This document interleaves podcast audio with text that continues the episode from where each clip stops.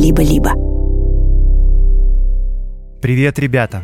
С вами Аксенов Андрей, подкаст «Закат империи», студия «Либо-либо». Я рассказываю поразительные истории о людях и событиях начала 20 века. Революция, секс, наркотики и панк-рок в Российской империи. То, чего нет в учебниках истории.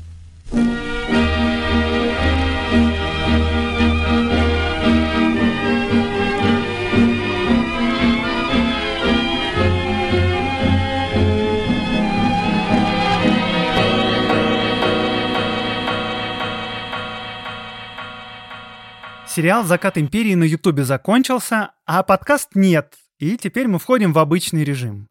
Каждую неделю новая случайная история, но для начала я вас хочу позвать на свои зимние лекции, которые пройдут в декабре. Стамбул, Алматы, Тбилиси, Ереван, Батуми. Покупайте билеты по ссылке в описании. Будет две разных лекции, одна про белую миграцию, а вторая про то, почему в 1917 году оппозиционеры в белых пальто проиграли страну радикалам-большевикам. Города будут добавляться, в Европу я, конечно, тоже поеду, но уже после Нового года. Всех очень жду, ссылка на билеты в описании.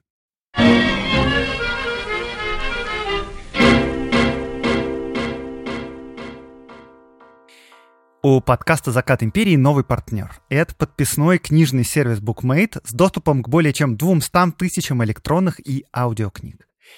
И вместе с букмейтом каждую неделю мы будем рекомендовать для вас какую-нибудь книгу, которая как-то связана с периодом заката Российской империи, а иногда и книгу, которая мне самому понравилась по какой-то причине. Но сегодня в первый день интеграция будет особенной, потому что я вам порекомендую свою собственную книгу, которая вышла этой весной. Она называется «Поп Гапон и японские винтовки». Это книга-сборник историй из Российской империи, и они вам должны быть знакомы, потому что в разное время я их рассказывал в подкасте. Но для книги мы их немного расширили, исправили, а самое главное, теперь «Закат империи» можно не только слушать, но и читать. Очень удобно. В книге есть разбор того, как и что пили в Российской империи, и семейные споры из-за денег в доме Льва Толстого, и история конкуренции между двумя киномагнатами. Но главное, что важно для сегодняшнего выпуска, книге есть история любовного треугольника между поэтами Андреем Белым, Валерием Брюсовым и роковой женщиной Ниной Петровской. И вот почему это важно. Сегодня я буду рассказывать еще одну историю любви Андрея Белого. И чтобы лучше понимать характер поэта и его отношение к женщинам, было бы здорово переслушать старый выпуск. Но вот теперь его можно перечитать. Дело-то в том, что поэты не простые смертные. Возможно, даже логику сегодняшнего моего рассказа сложно будет понять сходу. История довольно безумная, ну, поскольку безумен довольно сам Андрей Белый. Он, кажется, живет одновременно на нескольких планах. В физическом мире, в символическом мире поэзии и еще к тому же немного в астрале, потому что непрерывно занимается медитациями. Глава в книге называется «Любовь, символизм и морфий». Ссылку на книгу «Поп Гапон и японские винтовки» в букмейте я оставлю в описании этого выпуска. Если у вас уже есть Яндекс Плюс, то вы можете подключить опцию Bookmate и читать все книги из каталога через приложение. А если Яндекс Плюс у вас еще нет, то по промокоду Empire Book подписка плюс с опцией Bookmate будет действовать для вас бесплатно для конца года. Слушайте и читайте в Bookmate.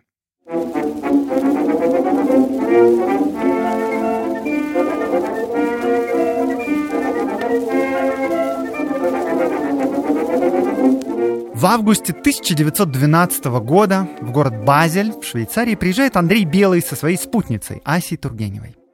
Они путешествуют вместе уже полгода, то ли празднуя свой затянувшийся такой своеобразный медовый месяц, то ли сбежав из России от неурядиц и споров с мамой Андрея Белого.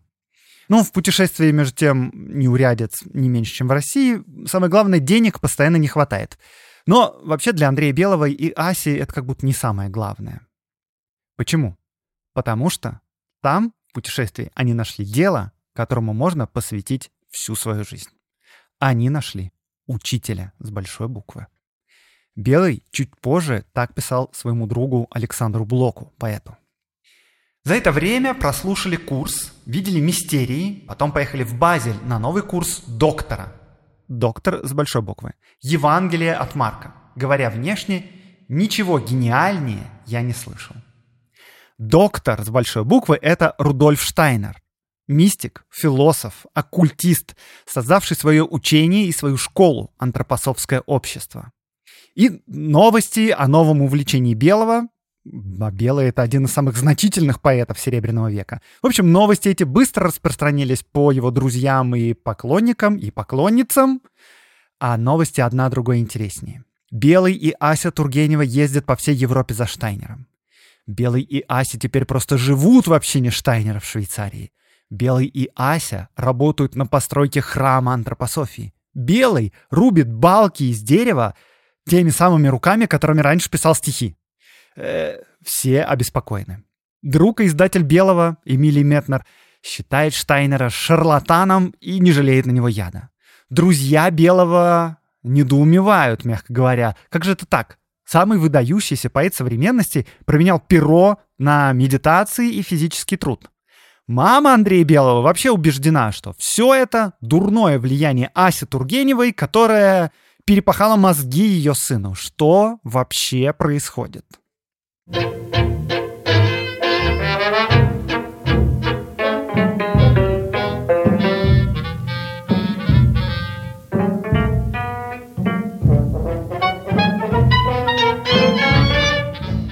Белый познакомился с Асей еще в конце 19 века.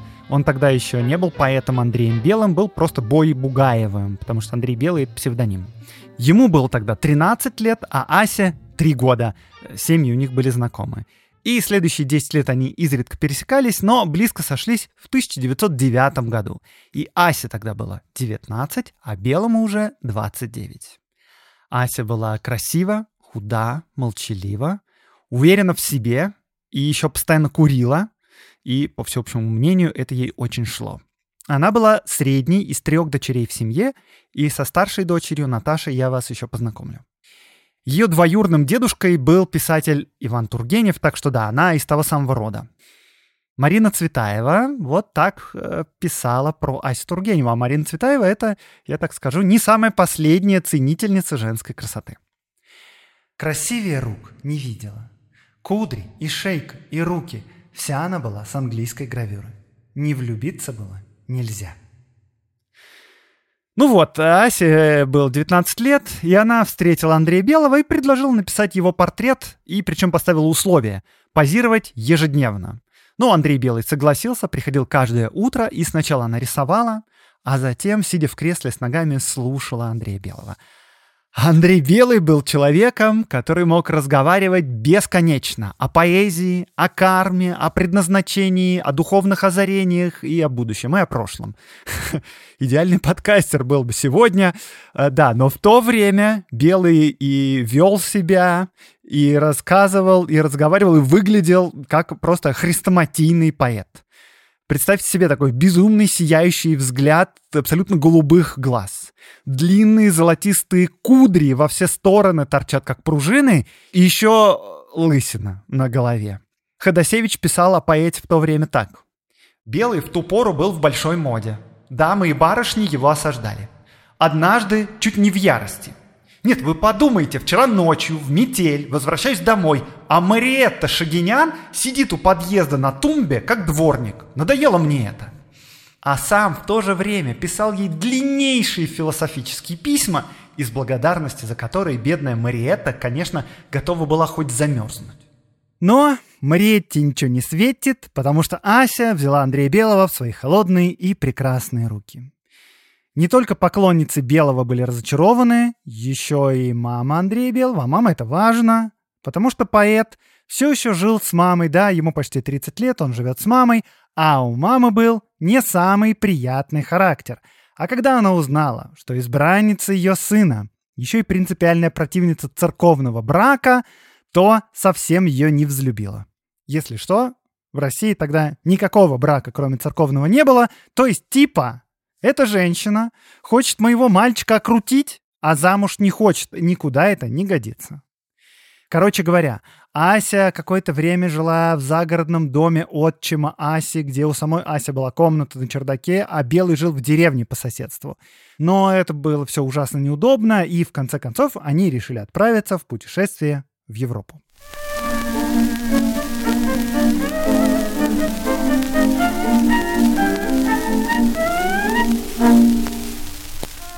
В это же самое время друг Белого, Эмилий Метнер, открыл издательство «Мусагет», в первую очередь для того, чтобы издавать самого Белого. Ну вот, Белый попросил у друга 3000 рублей в счет будущих своих гонораров, и они с Асей отправились за границу. 3000 рублей тогда — это довольно дофига. Ну, условно, 3 миллиона сегодня. И у издательства столько денег не было. В общем, Метнер как-то там суетился. Короче, деньги приходили за границу Андрею Белому и Асе нерегулярно и по частям. И периодически они заканчивались, эти деньги. И тогда просили помощи у родителей. У мамы Аси и у мамы Белого. Они пожили в Италии, затем перебрались в Тунис, э, в Тунисе прожили около двух месяцев, затем в Египет, потом в Палестину. И вот они пропутешествовали полгода, вернулись в Россию, но все равно не смогли найти себе место. Сначала пожили у Асиной мамы, потом в деревне у друзей, потом на даче, уже наступила зима, они на даче насквозь промерзли. Потом они жили у старшей сестры Аси, то есть у Наташи. Наташа как раз в это время вышла замуж. Там у них на двоих была маленькая комнатушка, и в комнате лежали и бумаги Белого, и гравировальные принадлежности Аси, потому что Ася занималась гравюрой. Э, вот на даче, как раз где они вымерзли, Белый начал писать свой самый знаменитый роман «Петербург». Это очень модернистский роман, сверхсовременный. Не каждое издательство возьмется его печатать, ну да, слава богу, у Белого есть издательство Мусагет, и оно будет издавать все, что угодно из-под пера Белого. Ну то есть, да, издательство есть не у самого Белого, а у его друга, ну вы поняли. Короче, главная проблема Андрея Белого и Аси Тургеневой — деньги. И эта проблема не решалась.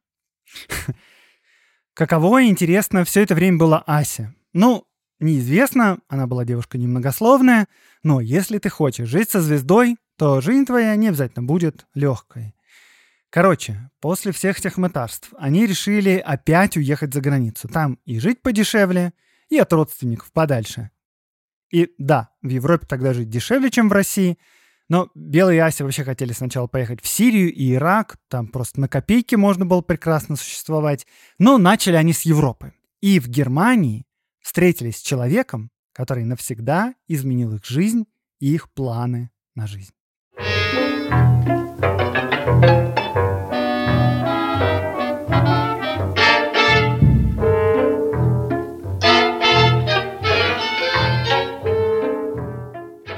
Все началось со знаков. Сначала Асе приснился сон, в котором упоминался Рудольф Штайнер. Ну, они, конечно, к этому моменту знали про Штайнера. Штайнер — это глава Теософского общества Германии. Они читали его книги, они даже уже практиковали по его системе. Затем, после этого сна, дважды в трамвае, они видели странных людей. И Асе показалось, что в своем сне она видела именно этих странных людей. Все это были как бы такие совпадения, которые невозможно игнорировать. И когда они узнали, что совсем недалеко от них в Кёльне Штайнер будет читать свою лекцию, они отправились на нее. И вот что писал Белый Александру Блоку о своих впечатлениях после лекций Штайнера. Говорит Штайнер зло, сухо, басом. Иногда начинает кричать, иногда бархатно петь. Но говорит так, что каждое слово извивается так, неизгладимым значком в душе твоей. Все, кого я когда-либо слышал, щенки по сравнению со Штайнером в чисто внешнем умении красиво говорить. Иногда Штайнер кидается ладонями на слушателей, и ты от жеста ладоней получаешь почти физический удар по лицу. На лице его разрывается лицо, оттуда смотрит другое, чтобы в свою очередь, разорвавшись, высвободить третье лицо. Сила и властность его взора такая, какой я опять-таки ни у кого не видел. Вокруг него световые пучки. На груди плавает световое облако, изменяющее цвет. Мы с Асей видели перемену цвета в одно и то же мгновение. Аура его невероятна и почти видна всегда, а во время напряжения речи становится ослепительной. Они поняли оба. Вот то, что они так долго искали. Они не были новичками в духовных практиках, но те смутные видения и тот мистический опыт, который был у них до этого, не шел ни в какое сравнение с тем, что давал Штайнер. Раньше они шли на ощупь, а теперь ясно видят. Грядет второе пришествие Христа. Западная цивилизация несется в пропасть, но спасение есть. Кстати, небольшая деталь. Белый очень плохо знал немецкий. Скорее, не знал, чем знал, но это не помешало ему впечатлиться Рудольфом Штайнером. Они оба с Асей следуют повсюду за своим учителем. Берлин, Мюнхен, христиане, то есть Осло по сегодняшнему, Берген, Копенгаген, Базель медитируют по его методике и отчитываются перед доктором. Так последователи Штайнера называли своего учителя. А доктор их направляет и помогает. И вот Белый писал своему издателю Метнеру. Опасности для нашей жизни реальные. Это между нами. Мы сами вломились туда, куда, может, нам было рано. У меня, я знаю, от чего это произошло. От неправильных медитаций Анны Рудольфовны и от вынужденного, оккультного голода с января 1910 года до начала работы у доктора. Доктор лишь оформил уже имеющиеся в потенции. И отсюда чрезмерная быстрота нашего движения в сторону миров иных. Анна Рудольфовна, которую здесь упоминает Андрей Белый, это Анна Минцлова, популяризаторка Рудольфа Штайнера в России, которая передавала его учение и его медитации. Но вот, по словам Белого, не совсем точно. А, между тем, Эмилий Метнер, который, да, издатель Белого и директор издательства «Мусагет», которое, повторю, издательство это было создано буквально под Белого. Этот Эмилий Метнер совершенно не разделял восторгов поэта. Ну, а Белый этого просто не замечал, и он даже стал уговаривать Метнера изменить концепцию издательства. Нафиг современную поэзию, нафиг этот модерный символизм. Давайте лучше издавать труды великого человека, доктора Рудольфа Штайнера. Метнер просто взбеленился. Во-первых, он не собирался делать из символистского издательства эзотерическое.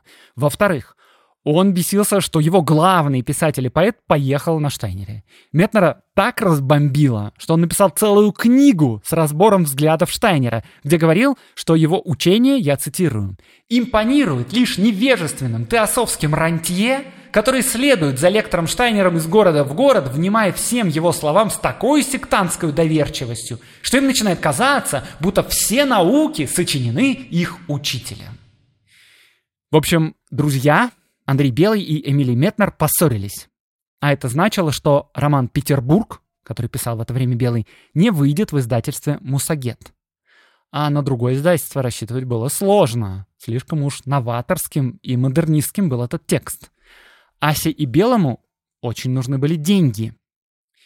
Но деньги не главное, если рядом учитель.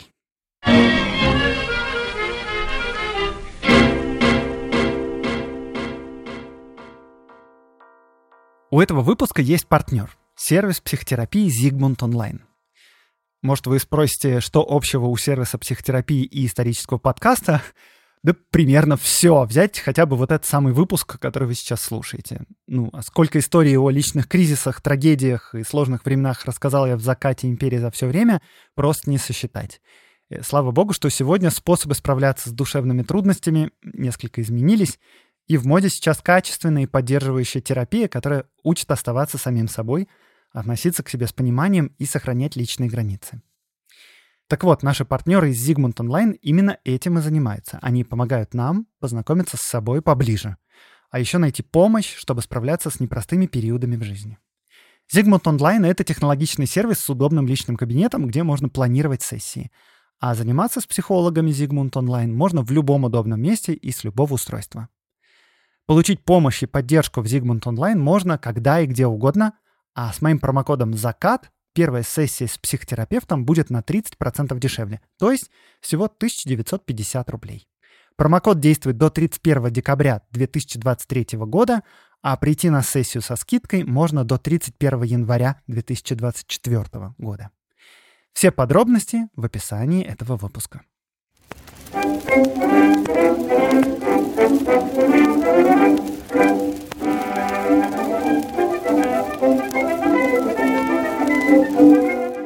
Так, давайте разберемся, в чем заключалось учение Рудольфа Штайнера, что это за теософское общество, главой которого в Германии он являлся, и еще что такое антропософия. Значит, все началось с Елены Блаватской, которая разработала свою систему мира и основала, собственно говоря, теософское общество.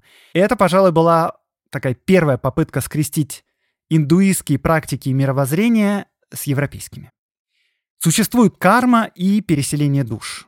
Вместе с материальным планом есть тонкие планы. И на этих тонких планах живут сущности, такие же живые, как и мы. И с ними можно взаимодействовать. И вот среди этих сущностей есть высшие существа, которые заботятся о человечестве и планете. Махатмы. Вот, например, Иисус Христос тоже один из Махатм.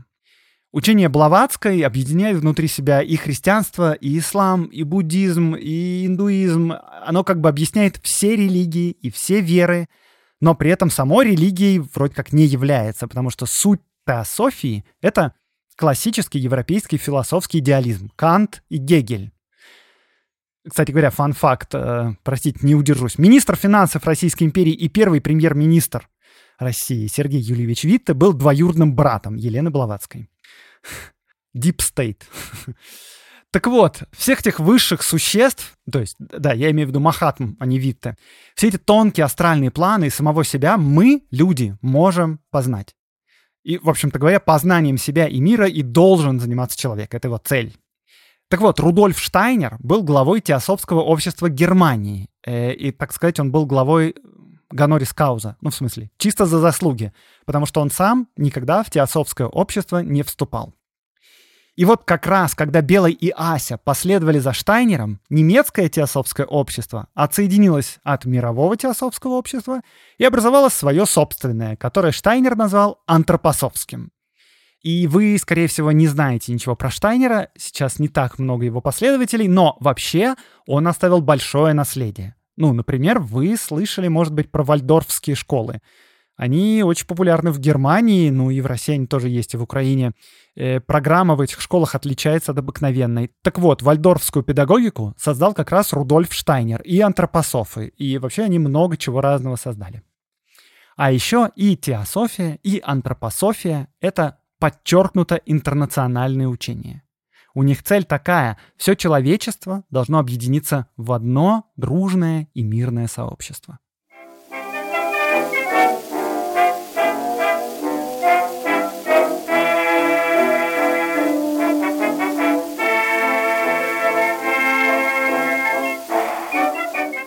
Ася Тургенева и Андрей Белый хотят быть рядом с учителем, но с деньгами у них совсем плохо. Издатель Белого Метнер со своей звездой рассорился. Теперь за Белого хлопочет Александр Блок, пытаясь пристроить недописанный роман. Э, кажется, придется возвращаться в Россию, а Ася и Белый просто на нуле.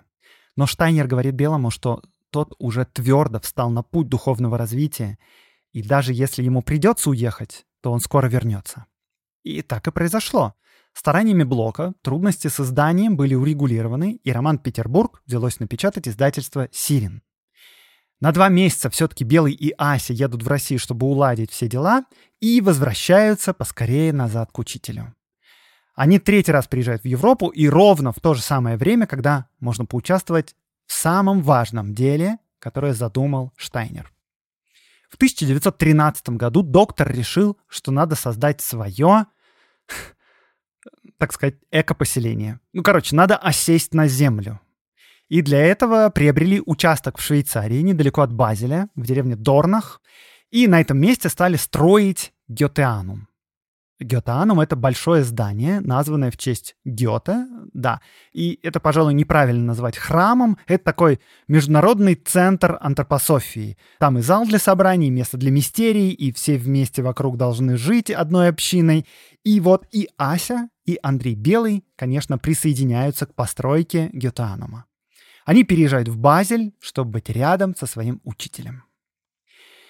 Я никогда в жизни физически не работал.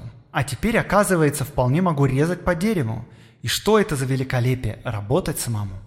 Уходишь утром на работу, возвращаешься к ночи.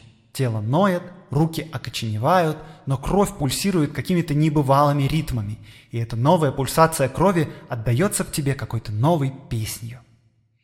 Вот так вот э, довольно восторженно пишет Белый другу в России. На постройке Гетаанума работали последователи Штайнера со всего мира. И русских здесь тоже было достаточно. Например, вместе со своим мужем приехала и старшая сестра Аси, Наташа. Одних столеров тут было больше 300 человек. Здание строили деревянное, на бетонном фундаменте. И еще каждая деталь этого здания должна была иметь смысл и работать на общую цель, и не походить на другую. На стройке работали еще и нанятые рабочие за зарплату, и обычно они выполняли самую тяжелую и неинтересную работу. А антропософы со всего мира работали бесплатно, обедали в дощатой столовой все вместе, а по вечерам Штайнер читал лекции в столярной мастерской. Между тем, э, несмотря на восторженное письмо на родину, не сказать, чтобы жизнь на стройке у Белого задалась с самого начала. Вот Ася сразу же нашла себя. Она вместе с сестрой Наташей работала художницей. А вот Белого поначалу пристроили помогать немцу Зейфельту. Немец занимался тем, что рассчитывал зарплату рабочим. Ну, рассчитывать зарплату это как-то совсем не возвышенно. Кстати говоря, по мнению Белого, еще немец этот мухлевал с деньгами. Так что Андрей Белый через две недели перестал ездить на стройку и жил в Базеле, а Ася каждое утро отправлялась на работу. Белый бродил в скуке по городу, Обедал в убогом вегетарианском ресторанчике. Это его выражение «убогой». Э, и да, они с Асей с прошлого года под влиянием Штайнера стали вегетарианцами.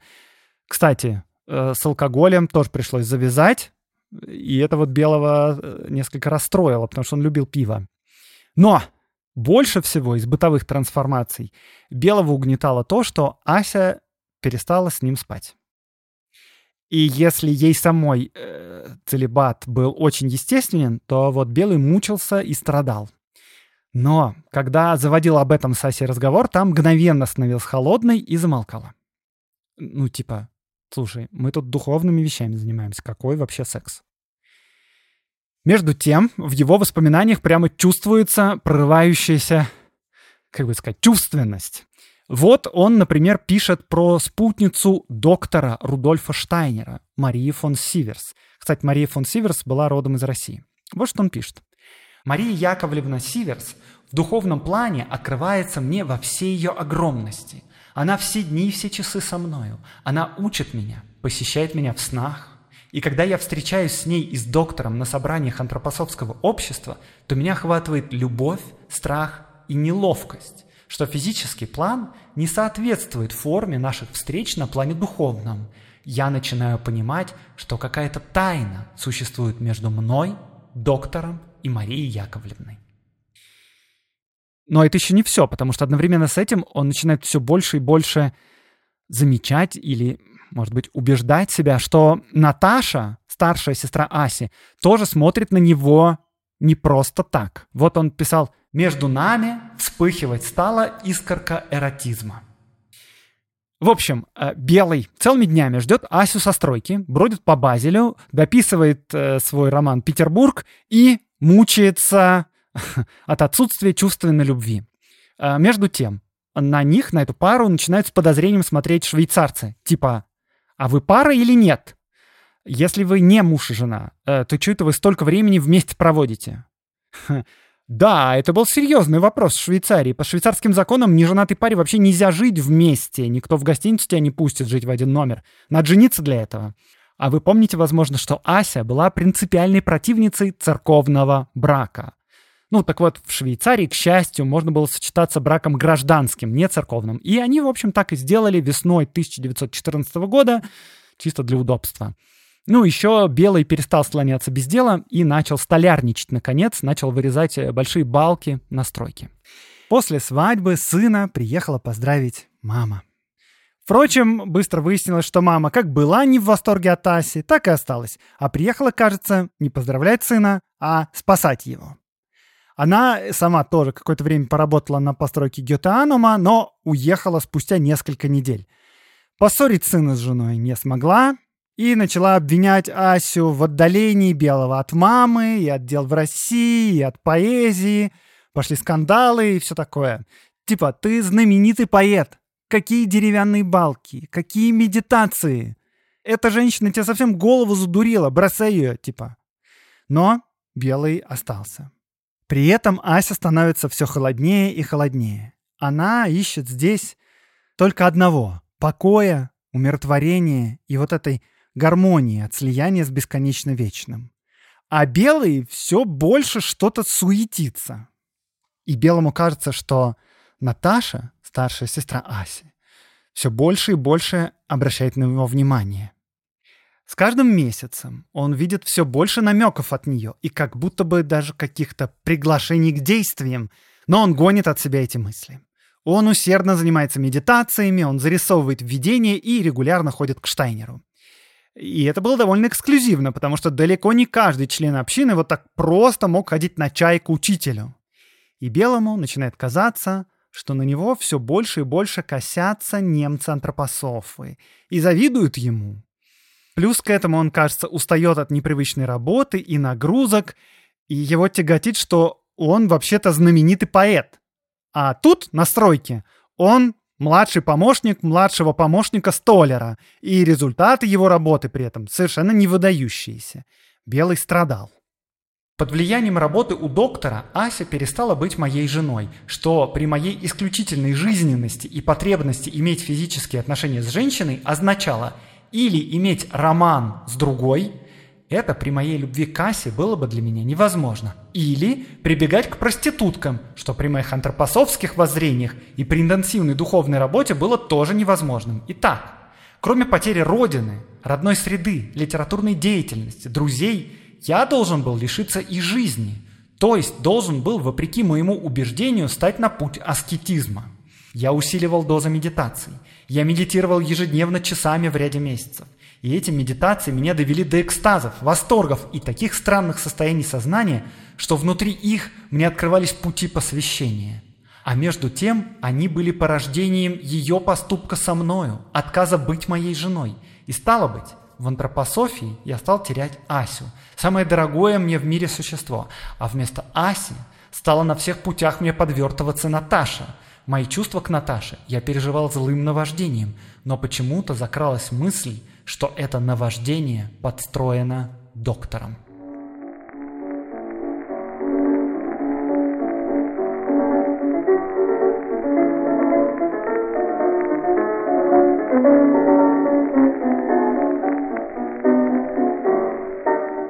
Пришло лето 1914 года, и в воздухе отчетливо запахло войной.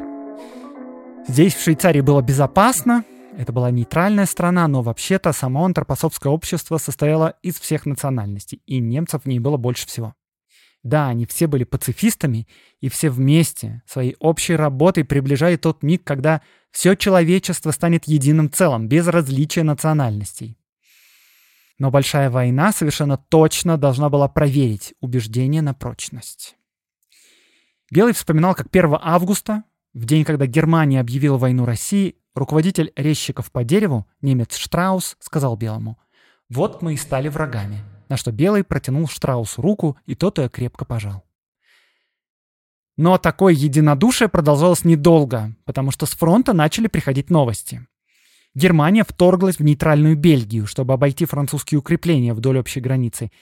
И все поняли, что нейтралитет Швейцарии может быть таким же эфемерным, как и бельгийский. Когда приходили новости о том, как немецкая армия разрушала соборы и дома, немцы-антропософы находили этим новостям оправдание. И это бесило французов и русских, и начались ссоры. Кто-то из немцев стал говорить, что во всей войне виноваты англичане, и что для самих русских будет выгоднее проиграть немцам. И Андрей Белый в этих дискуссиях явно с трудом мог держать себя. Он спорил с немцами, указывая, что мы вообще-то антропософы, а значит мы пацифисты, и мы за мир и против войны. Но, кажется, делал он это с такой яростью, что самого Белого обвиняли в славянофильстве и говорили, что он просто хочет, чтобы Россия отобрала у Австро-Венгрии славянские земли. Короче, вы сейчас, думаю, прекрасно представляете, что начало происходить в Гетануме. Белый требовал поддержки у Аси, но Асе были совершенно неинтересны споры о войне. Теперь к страданиям Белого от того, что Ася больше не его, от того, что он, большой русский поэт, прозябает в Швейцарии, от того, что немцы ревнуют его к доктору, присоединилось еще и то, что его стали считать шовинистом. И спасение было только в духовной практике. Работая над собой, Белый все больше и больше понимал и видел нити, связывающие все со всем во Вселенной. А еще уже наяву, не в медитации. Он ясно видит, что его хочет Наташа. Белый напрямую жаловался Ася, но Ася только рассмеялась на это и посоветовала Белому подарить Наташе цветы. Белый юмора не оценил. И тогда Ася попросила вообще больше, а Наташа не заговаривать никогда. Белый опять уходит со стройки в Базель, бродит там по улицам, смотрит кино и сидит в кафе, но мысли о Наташе преследуют его. Он писал. Наташа избегала разговора со мной вдвоем, мне бросая одновременно намеки, что разговор будет после того, как это случится. Мне стало казаться, что она подстрекает меня к тому, чтобы я ее взял как мужчина, взял насильно и даже потрунивала над моей трусостью ее взять.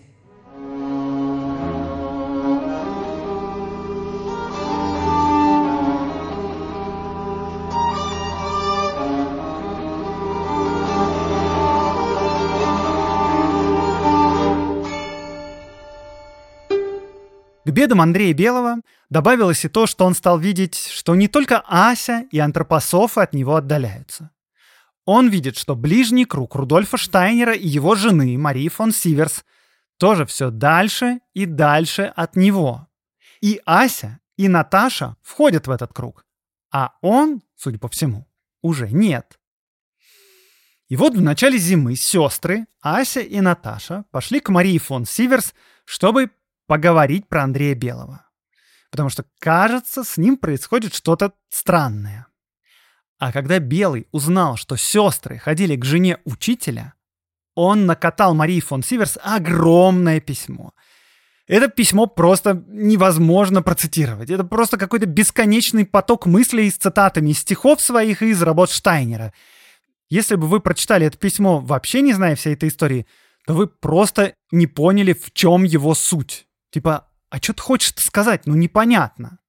Но даже если всю эту историю знать, то из письма понятно только одно. Что Белый ужасно, ужасно переживает, что сестры говорили с Марией фон Сиверс о его отношении к Наташе. Но в любом случае он в этом письме говорит, что его поступки продиктованы поисками, я цитирую, «тайны воплощенной любви с верою, что в центре этой тайны стоит новое откровение о Христе». Ни в коем случае это не следствие вынужденного целебата. И уж точно он сам никак Наташу не преследует. Просто они все находятся под воздействием каких-то высших сил. Ну, возможно, высшие силы или даже, может быть, силы пониже как-то воздействовали на Андрея Белого, но Дело в том, что сама Наташа никаких намеков, оказывается, Андрею Белому не давала. Все эти воздействия женских чар происходили только в голове у Андрея Белого.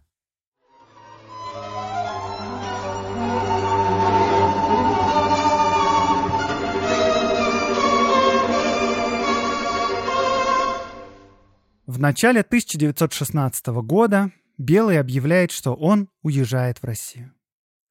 Поводом к отъезду было предписание о мобилизации Белого и других мужчин из русскоязычной общины Гитаанама, но, кажется, вот этот разговор сестер с Марией фон Сиверс просто вскрыл какой-то нарыв, который зрел очень давно. Ася приняла эту новость совершенно спокойно. Андрей Белый для нее уже совсем не близкий человек, не друг, не муж и не спутник на духовном пути. Белый едет в Россию, но, конечно, в армии он служить не собирается и сразу же выбивает себе медицинское освобождение от службы. Он возвращается домой в Россию спустя 4 года после своего исчезновения. Не сказать, что он совсем забыт, он все еще один из самых знаменитых поэтов, но он давно уже ничего не писал и никак не проявлял себя. Роман «Петербург» был напечатан в 1913 году. И за все оставшееся время под именем Андрея Белого был напечатан только один текст — его статья о Штайнере. В России всем казалось, что Белый ушел от суеты и нашел мир и спокойствие в антропосовских практиках, но до спокойствия было далеко. Поэт вернулся из Швейцарии гораздо более взбудораженный и безумный, чем был до отъезда и до знакомства со Штайнером. У него мания преследования. Волосы его посидели, но также торчат во все стороны, как будто заряжены электричеством. Он постоянно находится в состоянии какого-то нездорового возбуждения. Он начал пить и ударился в загулы. А о Штайнере и об антропософии он вспоминал со злостью. «Я сказал, возьмите всего меня». Мне ответили, «Мало, давай и жену твою». «Отдал?» — сказали, «Иди на все четыре стороны. Ты отдал все и больше не нужен нам». Он продолжал любить Асю, он писал ей письма, спрашивая, вернуться ли ему в Швейцарию, к ней. Ася отвечала так. «Если ты и правда хочешь приехать, я тебя поддержу, но, извини, ответственность за это решение я брать не буду». И Андрей Белый больше никогда не приедет в Базель. После революции он вырвется из Советской России и встретится в Берлине со своей бывшей женой и со своим бывшим учителем. Со Штайнером разговора не получится, а вот с Асей все оказалось куда хуже. В Берлине Белый увидел, что Ася, оказывается, не такая уж противница романтических отношений. Она стала встречаться с поэтом Александром Кусиковым, причем она писала Кусикову в письмах про Белого вот что – ты спрашиваешь, люблю ли я Андрея Белого. Как ребенка, который потерялся и плачет, душа разрывается от жалости. Ломаясь, он и меня надломил. Малейшее мужское в нем ко мне, во мне вызывает негодование, чтобы не сказать больше. И Белый тогда в Берлине, кажется, полностью обезумел.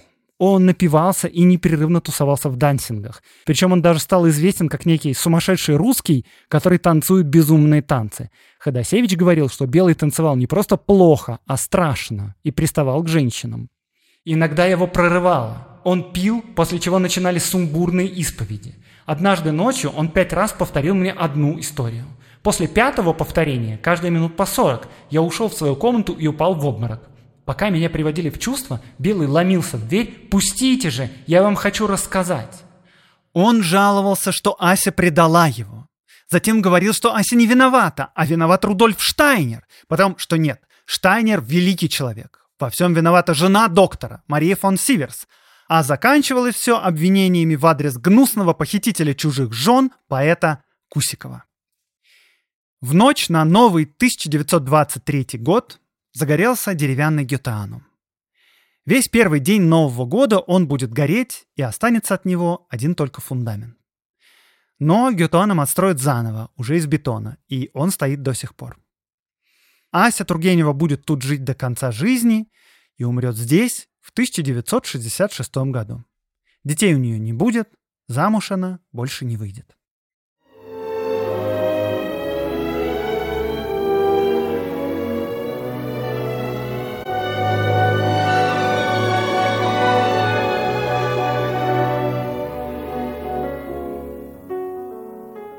Сериал «Закат империи» на Ютубе закончился, а вместе с ним закончились и мейкин которые мы делали каждой серии. Слушайте их, если вы еще не приобщились. Мне кажется, это просто уморительный контент. Но теперь я возвращаюсь к послекастам и решил немного поменять их формат. Теперь в послекастах каждому выпуску я буду рассказывать, откуда я взял информацию, которую рассказал вам здесь, насколько ей можно доверять, и что из этого мне пришлось опустить. О чем спорят историки, изучая эти события, а также, как обычно, расскажу некоторые сайт-стори, которые не вошли в выпуск. Все послекасты доступны по подписке. Во-первых, в платном телеграм-канале и в приложении Apple Подкасты. И там, помимо моих историй, вас еще ждет другой контент нашей студии. Бонусные выпуски «Сперва ради», «Полтора землекопа» и «Два по цене одного», эксклюзивные эпизоды подкаста «Конкуренты» и «Почему мы еще живы», а также закрытый подкаст «Студия» о том, как работает наша студия. И это все в закрытом телеграм-канале и в Apple подкастах. Еще есть Patreon для иностранных карт и Boosty для российских. И там есть контент только от меня, только от Заката Империи.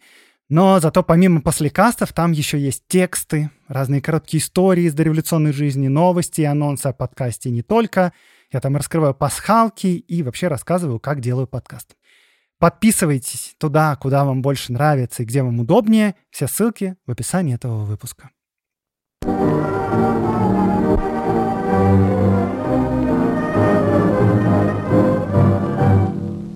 С вами был Аксенов Андрей, подкаст «Закат империи» студия «Либо-либо». Этот выпуск для вас готовили. Редактор Катерина Серебренникова, фактчек Ксюша Абросимова, работа со звуком Семен Аксенов, взаимодействие с партнерами Арина Левицкая и Юлия Стреколовская. До встречи через неделю.